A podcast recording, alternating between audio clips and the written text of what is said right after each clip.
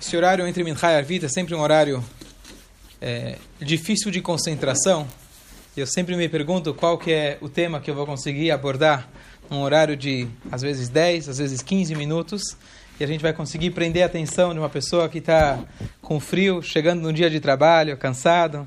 E qualquer motivo já motiva a gente se distrair. Então, uma das coisas que há, na verdade, milênios já se estuda entre Minchai e Arvit, que esse horário, na verdade, não é invenção nossa, sempre teve esse horário de espera entre as duas rezas. É um estudo, na verdade, da trecho que se chama Ein Yaakov, que são as Agadot do Talmud. Vou traduzir e explicar. Basicamente, são as historinhas, assim chamadas as historinhas que estão espalhadas dentro de todos os 60 livros aproximadamente do Talmud. E não é à toa, mas os sábios eles dizem que nessas historinhas, que às vezes algumas parecem exageradas, algumas parecem absurdos, algumas parecem longe da nossa realidade, na verdade, dentro dessas historinhas foi a forma que os sábios codificaram os maiores segredos da Torá. Então, às vezes, eles contam uma história, você escuta a história, e quem é ignorante fala: Isso é exagero, isso é um absurdo. Quem é conhecedor entende que às vezes não é a nível literal que ocorreu tal história, mas ele entende que por trás da história, além de uma mensagem profunda, isso tem na verdade algum segredo que os sábios quiseram passar de geração em geração. Só que quem é ignorante lê, acha que é um absurdo, e quem é conhecedor vai entender que na verdade isso é um código para você entender algo que está além do literal. Isso é basicamente a ideia dessas Agadot. Então, tradicionalmente, existem várias sinagogas na Europa que eles dedicavam esse momento de entre Mincha e Arvit para fazer leitura justamente desses trechos do Talmud, porque, número um, são mais fáceis de estudar, não é pergunta, resposta a questões difíceis, e todas elas acabam saindo com alguma mensagem prática, alguma mensagem para o nosso dia a dia, que isso é o mais importante. Então, eu pensei, estava pesquisando bastante sobre o assunto de como abordar, ainda estamos em fase de, digamos assim, teste, Agradeço os cobaias. Mas é, cobaia não, porque a gente está estudando a Torá e a Torá nunca é cobaia, sempre tá, é para valer.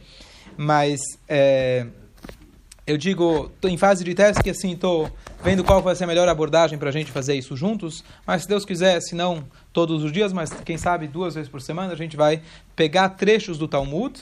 E assim você pode dizer, se alguém perguntar se você já estuda o Talmud, a Guemará pode dizer que sim, porque lá na na Coreia, onde que eles estudam o Talmud? Na Coreia? Quando eu fiquei sabendo que estudam Talmud, falei, poxa, na Estivá a gente passa muitos anos para tentar entender o aramaico, etc. Pois eu fui descobrir, pelo menos o que me disseram, é que eles só estudam os trechos das historinhas, não é toda a questão mecânica complexa, perguntas e respostas da, do, do Talmud, é são as historinhas. Então, não estamos menos que o pessoal lá da Coreia, pelo menos a gente pode estudar as histórias. E a ideia aqui é a gente pegar cada dia uma, um outro trecho, uma outra historinha do Talmud e, e obviamente, tentar descobrir o que está por trás dessa historinha. Então, antes de eu entrar já na primeira, que é a primeira Masechet, o primeiro tratado, a primeira Mishnah de todo, é, de todo o Talmud, só basicamente lembrar, para quem não sabe, o que é, é o Talmud, como surgiu o Talmud, a história é longa, estamos aqui falando de milênios, mas basicamente quando Deus deu a Torá no Monte Sinai, ele deu a Torá escrita, depois Moshe Rabbeinu entregou um Pentateuco, que é o Humash, os cinco livros da Torá, só que na hora que Deus deu a Torá para o povo, ele oralmente transmitiu as explicações eh, da própria Torá. E essas explicações é o que deu origem ao que nós temos como judaísmo. Se você lê na Torá, você não vai conseguir decifrar nem o que é Shabat, nem o que é Kasher, nem o que é Tfilin, nem o que é uma mezuzá, nem como fazer um tzitzit, nada. Você precisa dessa tradição oral. Essa tradição oral foi passada por muitos anos, como o próprio nome diz, oralmente. Uma criança com seus 6, 8, 10 anos de idade, sabia de cor o que hoje seria equivalente talvez a 40, 50 livros de cor, e assim era, o estudo era sempre passado. Tá tudo bem? O estudo era sempre passado oralmente. E agora, sem entrar em todos os detalhes da história, mas aproximadamente no ano 90 da Era Comum, o grande sábio Rabi Yehuda Nassi, ele percebeu que agora a gente tinha que fazer uma exceção ao que era a lei. A lei era proibido escrever, digitar, proibido é, é, é, escrever essa Torá que é chamada Torá oral, e ele falou: se eu não escrever ela agora, vai se perder por completo. Pela questão que o templo já tinha sido destruído, o povo judeu já estava se espalhando pelo mundo, vários idiomas, vários povos, e ele então redigiu o que foi chamado Mishnah. Mishnah, então, é a compilação, mais ou menos em 60 livros, dividido em seis tratados, em seis séries diferentes, todos os assuntos da Torá, e de lá surgiu o livro chamado Mishnah. Passaram-se alguns anos, o povo foi, grande parte dele foi para a Babilônia, e por mais ou menos duzentos e poucos anos ficaram nas academias de estudo da Babilônia, discutindo como interpretar essa Mishnah. E essas discussões foram redigidas no ano aproximadamente 300 da Era Comum por dois sábios, Ravina e Ravashi, e eles compilaram o que hoje é chamado Talmud, Gemara, que é a mesma coisa, eles compilaram essas discussões todas nos livros, nos mais ou menos 60 livros do Talmud.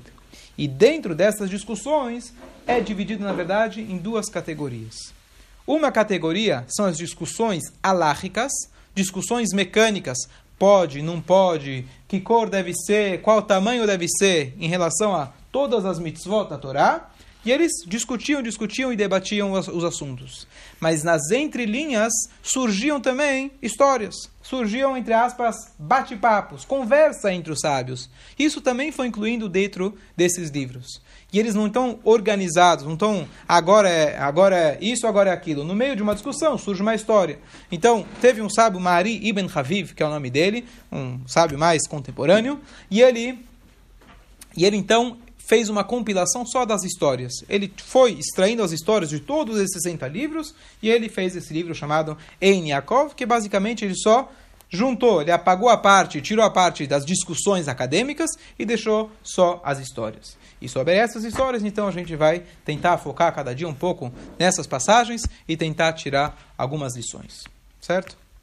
Três mil anos de história em três minutos. Tá bom, né? Tá bom. Vamos lá.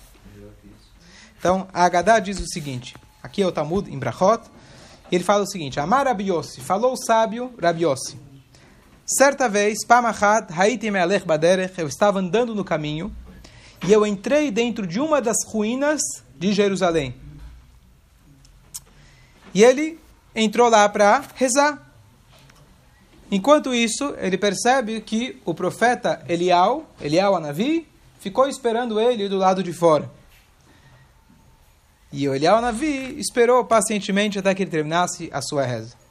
Depois que ele acaba de filar, não é todo mundo que tem um mérito de ver o Eliel Navi, mas como os comentaristas trazem que ele, o Rabiossi, ele via frequentemente, na prática, diariamente, o Eliel Navi. Ele era tete a tete com Eliel Navi. Então, Eliel Navi ficou esperando ele do lado de fora, e ele fala, Shalom Aleichem, Rabi. O Eliel Navi chama ele, o próprio Rabiossi, Shalom Aleichem, meu Rebbe. Ele respondeu: Shalom Alecha Rabi Umori. Paz para você, meu mestre, é o meu e meu é, Rabi, Mori, são duas linguagens de, de mestre. E ele fala o seguinte: Eliel Navi indaga o Rabi Yossi e pergunta para ele: Por que você entrou nessa ruína? Qual é a resposta? Por que, que ele entrou na ruína? Para rezar. Ele entrou na ruína para rezar. Diz para ele Eliel Navi você deveria ter rezado no meio do caminho. Por que, que você entrou dentro dessa ruína? E ele falou: estava com medo que se eu rezasse no meio do caminho, as pessoas vão me atrapalhar. Vem um cara judeu rezando, fazendo amidá no meio, da, no meio do caminho. As pessoas vão passar, vão atrapalhar, vão rir. Ele não queria ser atrapalhado no meio da reza. E ele falou: então, você deveria ter rezado tefilá ktsará, uma reza resumida, short version, uma versão curta da tefilá. E assim terminou a regra, a, a, a frase que o Eliel Anavi falou para ele. Certo? Pergunto a vocês. Hoje alguém me perguntou, Rabino, qual que é a parte mais importante da reza? Eu falei, Shema e Amidá. Falei, Amidá inteira? Ah, não tem uma... Vai, não tem um jeitinho? A verdade é que tem, a gente vai estudar agora, mas falei para ele, não tem jeitinho. Tá? Não, não, não, quis contar e estragar o negócio. Mas não, não tem jeitinho. A Midah é grande, são 19 bênçãos, não tem jeitinho. Tem que rezar tudo. Mas Eliel Anavi, em caso de é, você está no meio do caminho, não tem como rezar, ele falou, você tinha que ter feito a versão curta da reza da Amidah. Logo vou explicar aqui versão curta. Vamos acaba terminar aqui o, o relato e a gente vai analisar. Então, o ele fala o seguinte, desse episódio eu aprendi três coisas. Quais são as três coisas, lembra? Ó, oh, então, número um, não pode entrar numa ruína. Qual o problema de entrar numa ruína? Não sai mais, né? Perfeitamente. Pode entrar e não sair mais. A Gemara vai trazer três explicações diferentes, mas a mais simples é perigoso. Se ela é uma ruína, tá para cair, quem sabe amanhã cai na sua cabeça. Então você não deve entrar numa ruína. A Gemara fala que tem sheidim, não é fantasma, seriam espíritos negativos. Muito bom, muito bom. E sozinho, né? que não poderia entrar sozinho na Hurbá, tá? Mas, mas vamos a Gemara vai discutir isso bastante. Depois ele fala o seguinte: número um, não se deve entrar numa ruína. Se Deus quiser, ao longo dos próximos dias, a gente vai estudar algumas alahot, algumas leis sobre sacaná. A, a pessoa, na verdade, está proibido se se colocar em situações de perigo ao ponto que é estabelecido na lei judaica que nós somos mais rigorosos com perigo do que com a própria lei judaica. Por exemplo, rapidamente, se eu tenho a dúvida se isso é kasher ou não é kasher, eu vou num rabino, ele vai colocar prós e contras, ele vai chegar numa solução e ele vai te dar o psaca lá, falar é kasher ou não é kasher. Quando é uma questão de perigo, de saúde, não tem dúvida. Tem uma questão, talvez é perigoso, a resposta é não faça, tá certo?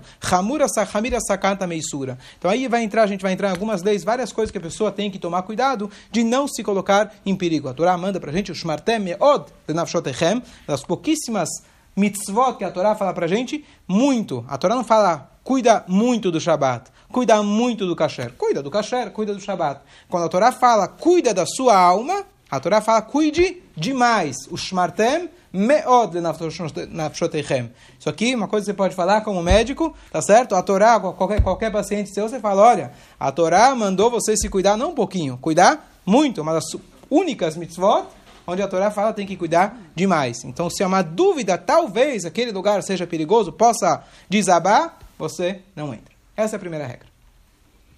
Regra número dois.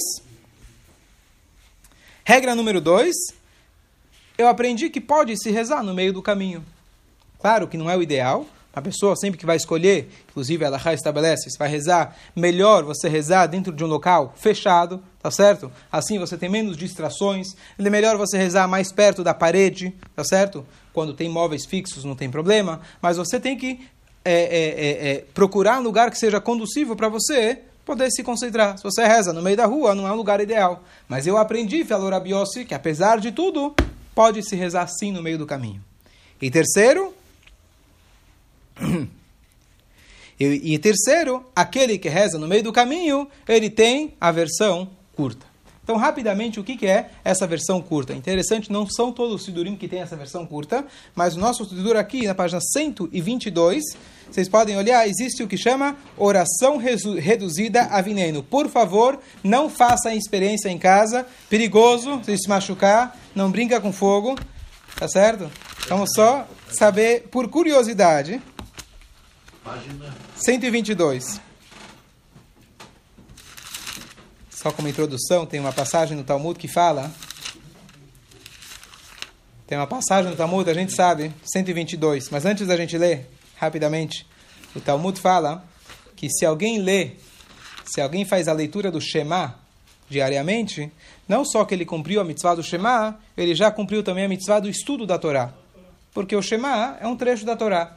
Mas a Gemara faz assim, não conta para ninguém você contar para as pessoas, as pessoas nem vão ficar para o shiur depois da tefilá. Então não estraga. Assim a Gemara fala. Não conta para o pessoal.